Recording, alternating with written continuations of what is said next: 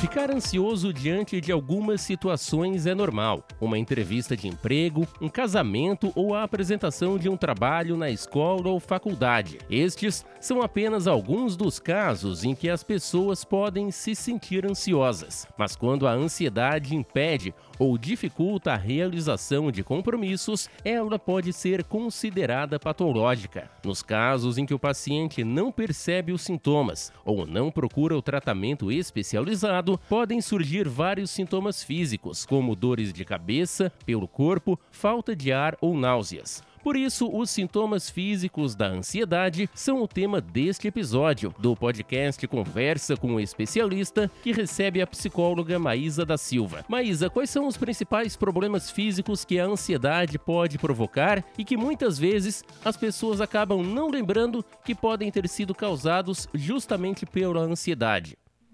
A gente tem uma lista bem grande de sintomas físicos, né? E de fato, muitas pessoas chegam ao diagnóstico da ansiedade depois de fazerem toda uma peregrinação por vários médicos, principalmente é, gastros, cardiologistas, né? E pneumologistas, para depois chegar, ver que realmente não tinha nada físico e aí chegar na ansiedade. Porque a ansiedade, ela traz muito essa, esses sintomas físicos, né? Então, a princípio, assim, os mais comuns, né, que é o que a maioria tem, é a falta de ar, né, aquela frequência da respiração, aquela é, muito rápida, e a dificuldade de respirar. Então, é, as pessoas já procuram um médico de pulmão, normalmente, né? Depois, a outra questão que mais acontece é com o coração. É a arritmias, né? O coração fica muito acelerado. A pressão também sobe bastante, então existe esse, essa elevação da pressão arterial. E, e, normalmente são questões até que podem vir a favorecer um, a um problema físico mesmo, né? Tanto com a pressão arterial, quanto favorecer arritmias, ou se a pessoa já tem predisposição a algum problema de coração, vai ajudar, o, vai ajudar a piorar, né, digamos assim. Mas além desses, que são os mais que, que são mais sentidos, né, a gente vai ter náuseas, problemas com estômago, problemas de intestino, né? Então, é, aquela sensação ruim de dor de barriga mesmo, né? Ou aquela coisa das borboletas no estômago, sudorese, uh, tremores, formigamento, dores muscular, tensão muscular, é, insônia, tontura, vertigem, é, alterações no, na, na, questão de peso, apetite, né? Alguns emagrecem muito, outros acabam comendo bastante por causa da ansiedade, então também aparece no físico. Questões de problemas sexuais, né, também são muitas vezes causados pela ansiedade. É, distúrbios gastrointestinais, como eu falei, úlceras podem ser provocadas pela ansiedade. É, tiques, inquietação, alterações de fala, né? Tem pessoas que têm mutismo seletivo, gagueira. Tudo isso vai, é, o físico vai mostrando e que pode ser tudo da ansiedade. Também é muito comum é, quando as pessoas dizem, ah, mas eu sempre fui assim, ou ah, o meu familiar, ele sempre foi assim, é o jeito dele, mas na verdade pode ser uma ansiedade que nunca foi tratada, né? Sim, porque isso pode começar lá na infância, né? Bem na infância mesmo. Então, às vezes começa só por um jeito da personalidade da pessoa de ser um pouco mais rígido e tal, e aí, ou pais que são muito rígidos, muito, né? É, muito bravos com a criança, então vai estimulando também um processo ansioso. Então, muito cedo, a criança já sente isso. A gente tem a ansiedade de separação, né? Que é lá na criança, quando ela começa a ir para a escola. Aí a gente denomina assim, ansiedade de separação. O que, que acontece? Criança vai para a escola, no pensamentinho dela, ela pensa assim: ó, meu pai vai me deixar ali, nunca mais vai me buscar, né? Vou ficar sozinha pro resto da vida. Aí ela faz febre, ela realmente tem febre, ela realmente é, sai vomitando, tem náusea, dá dor de barriga, ela fica mal de verdade, né? E não é nada é de origem primária física, é da ansiedade. Como diferenciar é, os sintomas que são físicos, mas provocados pela ansiedade, daqueles provocados por qualquer outra causa é, orgânica, pode-se dizer? Isso, a princípio é meio complicado, né? Porque é, a pessoa teria que ter essa percepção, ela precisa ter bastante consciência, porque normalmente esses sintomas físicos eles não vêm sozinhos. Né? Então, por exemplo, é bem comum as pessoas terem crises de ansiedade lá no comecinho, quando não sabem que é ansiedade, né? E acharem que estão tendo um problema de coração, um infarto. Porque é formigamento nos braços, o coração acelerado, falta de ar. Pensa, vou, tô tendo um infarto, vou morrer agora, né? Então ela corre para o hospital. E, e, na verdade, assim, o formigamento ocorre nos dois braços, né? A falta de ar e a, a a arritmia, ela vem junto com uma angústia, ela vem junto com pensamentos muito é, disfuncionais, né, muito negativos, ela vem junto com outros sintomas. E que aí a pessoa precisaria ter consciência desses outros sintomas para ela entender que aquilo que ela está vivenciando não é um ataque cardíaco, por exemplo, né? Mas isso ela vai precisar muitas vezes passar pelos médicos mesmos para ela ir tirando as causas orgânicas. Mesmo quando uma pessoa chega com um problema aqui, eu já tive um paciente, por exemplo, uma vez que ele chegou que ele tinha muita dores no peito. Dor no, dor no peito também é um sintoma de ansiedade muitas vezes. Então ele tinha muita dor no peito e bastante formigamento, bastante coração acelerado. Então é claro que eu pedi para ele ir num cardiologista, né? A gente não pode desconsiderar o fator orgânico. Então, às vezes, o que a, a pessoa vai precisar ir fazer os exames para ver se é aquilo, porque pode ser que não tenha sido a causa primária, mas já de tanto tempo, já a pessoa já está realmente tendo um problema ali de coração. Né? Então, ela precisa da, desse olhar de outro especialista também nesse caso desse paciente, você encaminhou para o cardiologista, mas é, é, comum também que a pessoa venha ao psicólogo ou ao médico psiquiatra depois de passar por vários especialistas tentando encontrar o problema e depois, ah, não, não tem nada de coração, não tem nada de nenhuma outra situação orgânica, ah, então vamos, vamos ver se é psicológico? Muito, né? Muito quando a gente diz assim que, que na verdade já está somatizando, né? Porque é, tem vários problemas físicos e todos os exames detectam nada.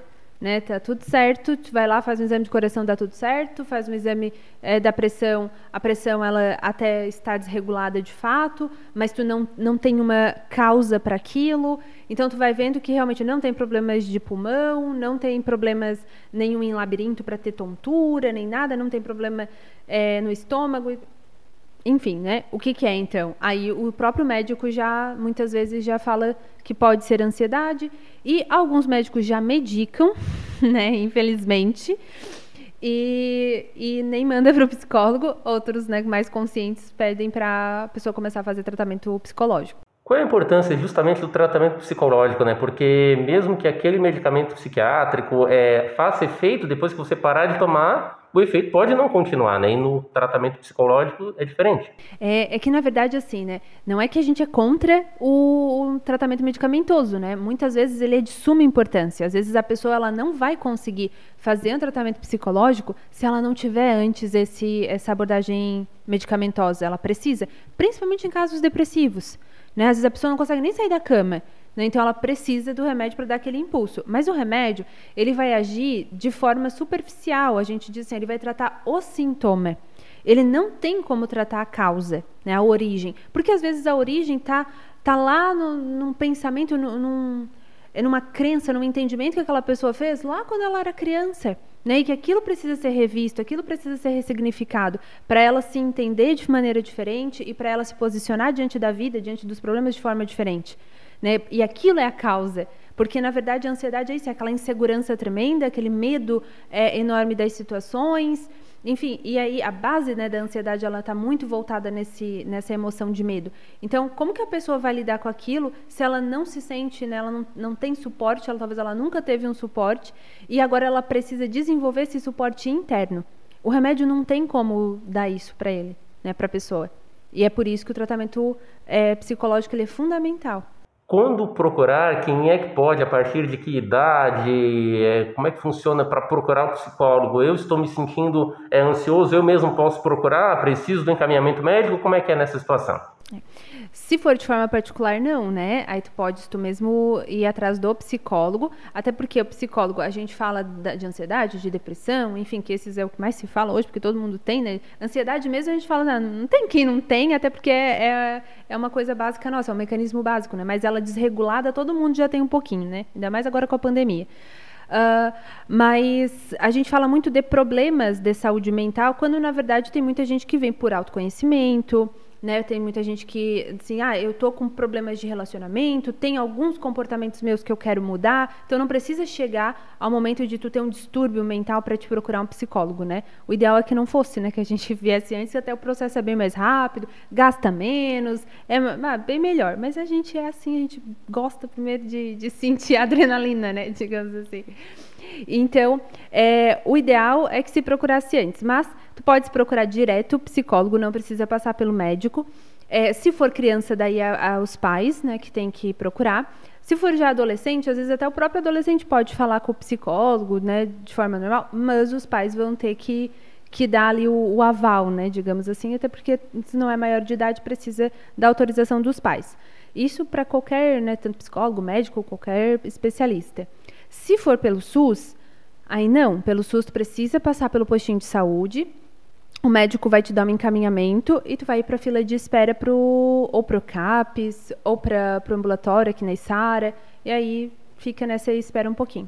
Nessa espera, seja pelo sistema público ou na espera da própria pessoa, não, eu vou passar por isso, eu não preciso, até ela decidir ou até sair a fila do, do SUS, é, qual, o que pode causar essa ansiedade não tratada, às vezes por alguns anos até a pessoa decidir que precisa de tratamento? Olha, só piora. Normalmente, assim, de 10, 9 piora. Um é, consegue ali mais ou menos por si só se ajeitar. Né? Porque a ansiedade, primeiro porque ela acaba abrindo mais portas, né, para outros problemas. Então, quanto mais tu se sente ansioso, mais tu vai começar a fugir das situações que, que te causam ansiedade, né? Então, tu vai usar é, fugas, esquivas, vai deixar de fazer coisas que talvez tu gostaria até de fazer. Ah, alguém te convidou para dar uma entrevista, por exemplo. Ah, imagina, eu não, né? Que vergonha, que medo e tal. Ou a ansiedade já não te deixa dormir naquela noite.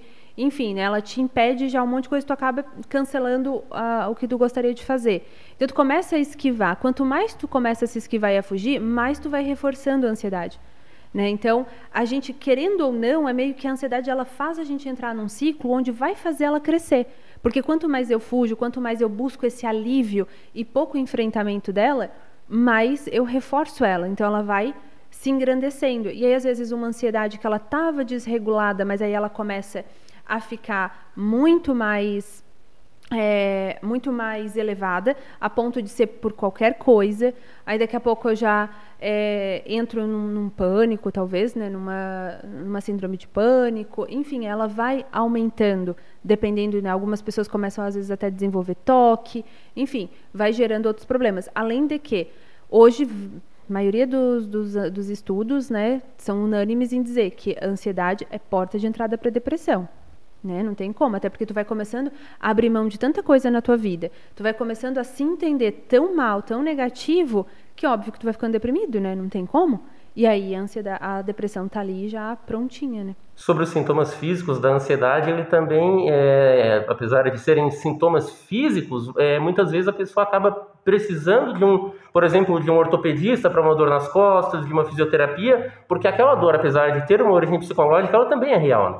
Sim, com certeza. Então, a, por exemplo, né, a questão de massagens, né? Porque é muita dor muscular muitas vezes, né? E isso é uma dor psicológica? Não, ela realmente é uma dor física. Ela é de origem psicológica, não quer dizer que a pessoa não está sentindo ela, né? Porque o corpo, o cérebro vai é, estimular, vai liberar mais cortisol, vai liberar mais adrenalina, então vai ter toda essa carga na corrente sanguínea, tensionando os músculos. Então, de qualquer forma, vai acontecer realmente essa tensão. Ou mesmo, de fato, assim, quando tu tem uma ansiedade muito é, por muito tempo de forma que ela vai aumentando e não vai sendo tratada, como a gente falou antes, né? O, aquele, aquele órgão que às vezes está sendo mais sobrecarregado, que seja o coração ou às vezes o estômago, que é um dos que também mais acaba sofrendo com isso, tu vai começar a, a se a pessoa, principalmente se a pessoa já tem, né, essa predisposição, ela vai favorecer muito o desenvolvimento de uma doença física real daí. Aí não é só mais o sintoma, é realmente uma doença. Então começa a virar, por exemplo, a pessoa começa a ter refluxo, a pessoa começa a ter uma gastrite, ou a pessoa, sabe, gastrite nervosa, se fala? Então, é tu acha que origina onde, né? A gastrite nervosa, já com esse nome, ela já dá pistas, né? Então, além disso, também tem a, a gastrite, é, gastrite, úlceras, né? Que podem ser tudo de origem psicológica mesmo.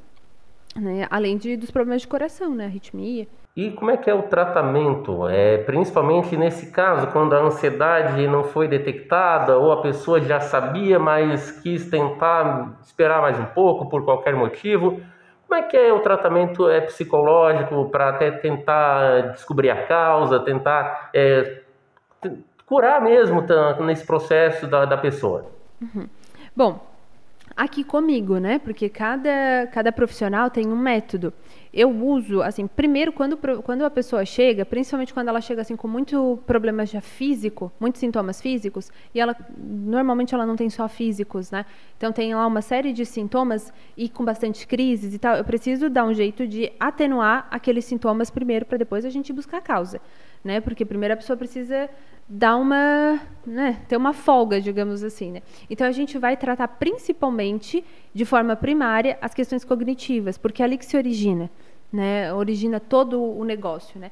O que que acontece? A gente tem sempre uma sequência é, cognitiva, né? Então a gente vai ter um estímulo, que pode ser qualquer um, né? Qualquer situação do dia a dia que vai gerar um pensamento, que gera emoção e que gera um comportamento. Então às vezes um um, uma entrevista ou tipo um, um convite para alguma coisa, vai fazer tipo ah, uma entrevista né, de emprego. Vai fazer a pessoa já pensar, não, eu não sou capaz, eu não vou ser boa, eu vou levar, as pessoas vão me julgar e eu vou levar um fora, um não e tal, enfim. E aí ela já começa a ter medo porque ela se entende numa situação de risco. E aí, como comportamento, talvez ela já nem vá mais para a entrevista ou ela vai já gaguejando, suando, e é óbvio que ela não vai passar, não vai dar branco, não consegue, né, mais concatenar as ideias, ela não vai passar na entrevista.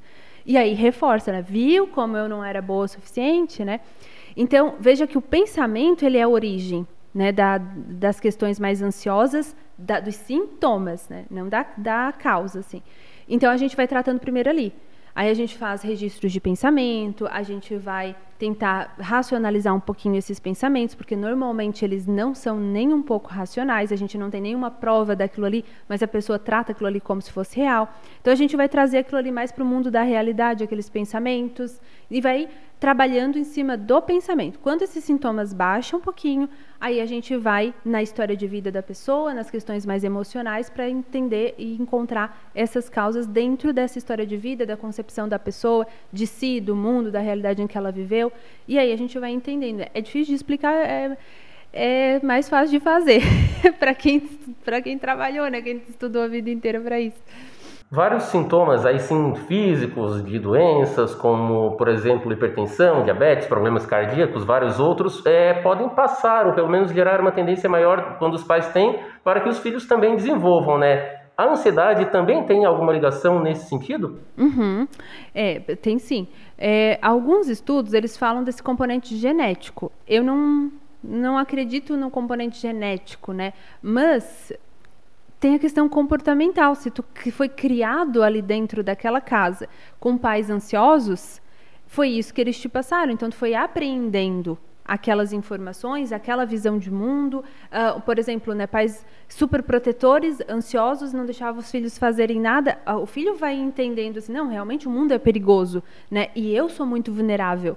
Então ele realmente vai construindo uma visão de si dessa forma. Então é claro que ele já vai ter uma tendência muito maior de ter ansiedade também, né? Porque é, é uma questão comportamental, uma questão ambiental. A gente vai desenvolvendo e vai aprendendo aquilo no nosso meio. É assim para tudo, na verdade, né?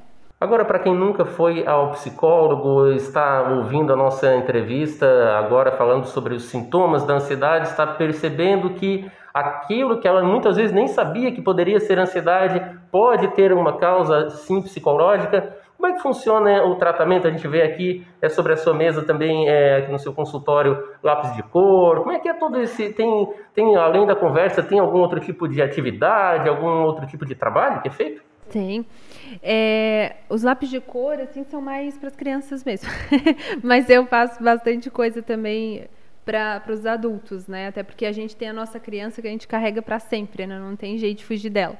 Mas eu aqui trabalho muito com tarefas mesmo, né? Então, quando eu falo assim do registro de pensamento, então eu dou mesmo ali uma, uma folhinha já com as questõezinhas certinhas, ela precisa preencher. É, trabalho com bastante exercícios para a pessoa também ir se conscientizando de algumas coisas. Outras a gente não usa nada que vá usar outras ferramentas, mas usa técnicas, técnicas de imaginação, técnica de inversões, enfim, técnicas que se faz né, no consultório.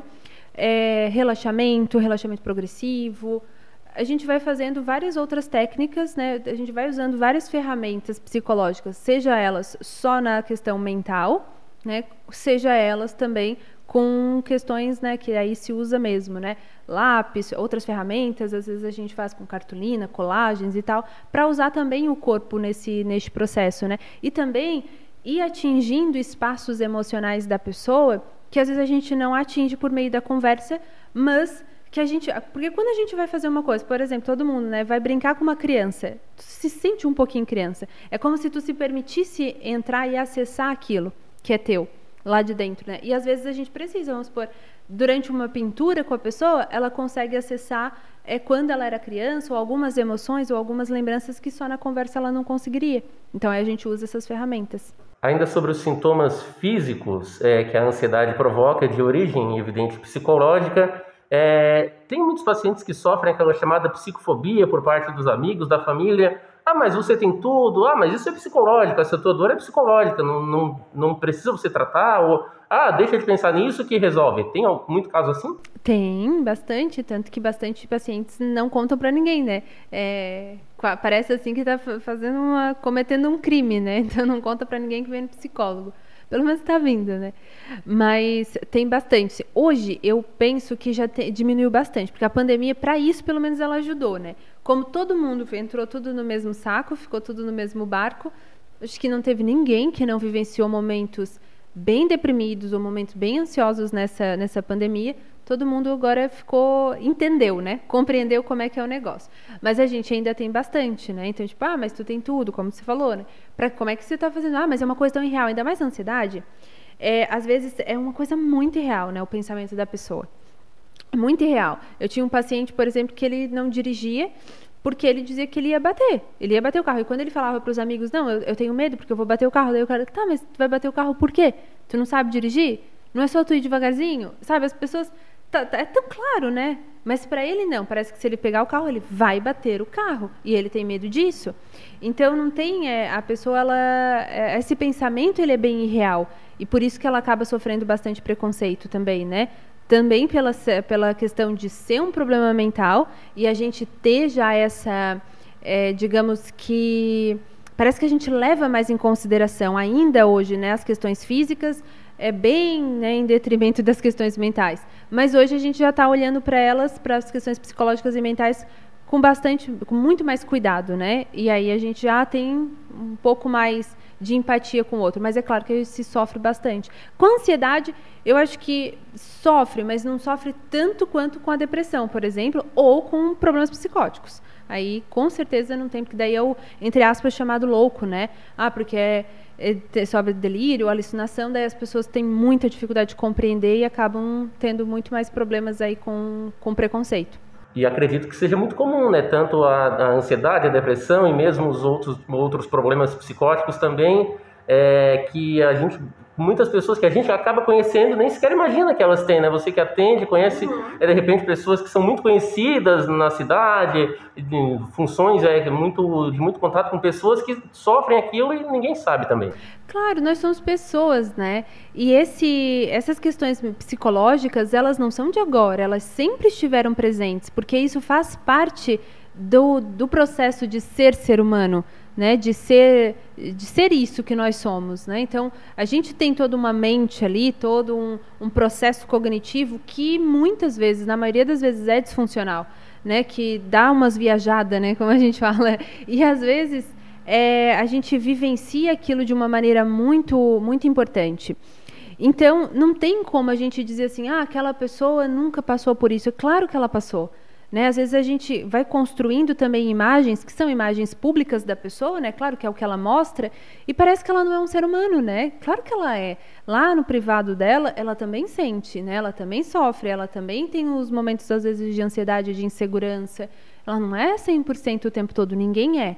Né? Então, de fato, a gente está rodeado de pessoas o tempo todo. Não existe nenhuma pessoa ilesa de problemas psicológicos. Isso realmente não existe. Em relação a isso, ainda para a gente encaminhar o um encerramento, Maísa, é, as pessoas, quando começam a ter esses sintomas, é, até elas procurarem ajuda, elas acabam passando por um, um processo também de, é, como a gente comentou, de buscar um exame, de buscar outra situação. E é possível que em todo, em todo esse processo de não conseguir é, ah, fui no cardiologista, não tenho nada. Fui em outro, não tenho nada. E a, essa ansiedade, que aí sim ela tem, acaba também piorando nessa tentativa de achar um resultado? Aham. Uhum. Com certeza. Porque daí ela começa, meu Deus, o que, que eu tenho então, né? E o que, que eu tenho? E às vezes a pessoa também não aceita, né? Que tudo aquilo que ela está sentindo é ansiedade.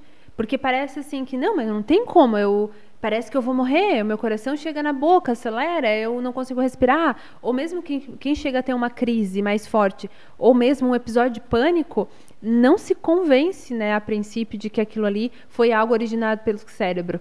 Né? Não tem como. Né? Então, a pessoa leva um tempinho realmente para primeiro aceitar, e muitas vezes ela já sente bastante ansiedade, porque é bem mais fácil, né?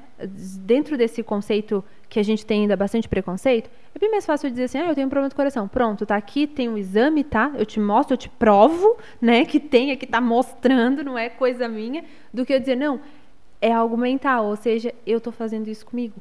Né? Eu estou fazendo isso comigo, eu não sei como, eu não tenho controle, e agora eu vou ir para um tratamento, eu vou tentar ir para um tratamento, às vezes a pessoa nem vem, né? Porque tem vergonha, porque tem os preconceitos, enfim, que eu é que vou ter que fazer. Sou eu, sabe? É uma responsabilidade minha. Eu não vou tomar um remédio e vai passar. Eu não vou fazer uma cirurgia e vai passar. Não, eu vou ter que fazer.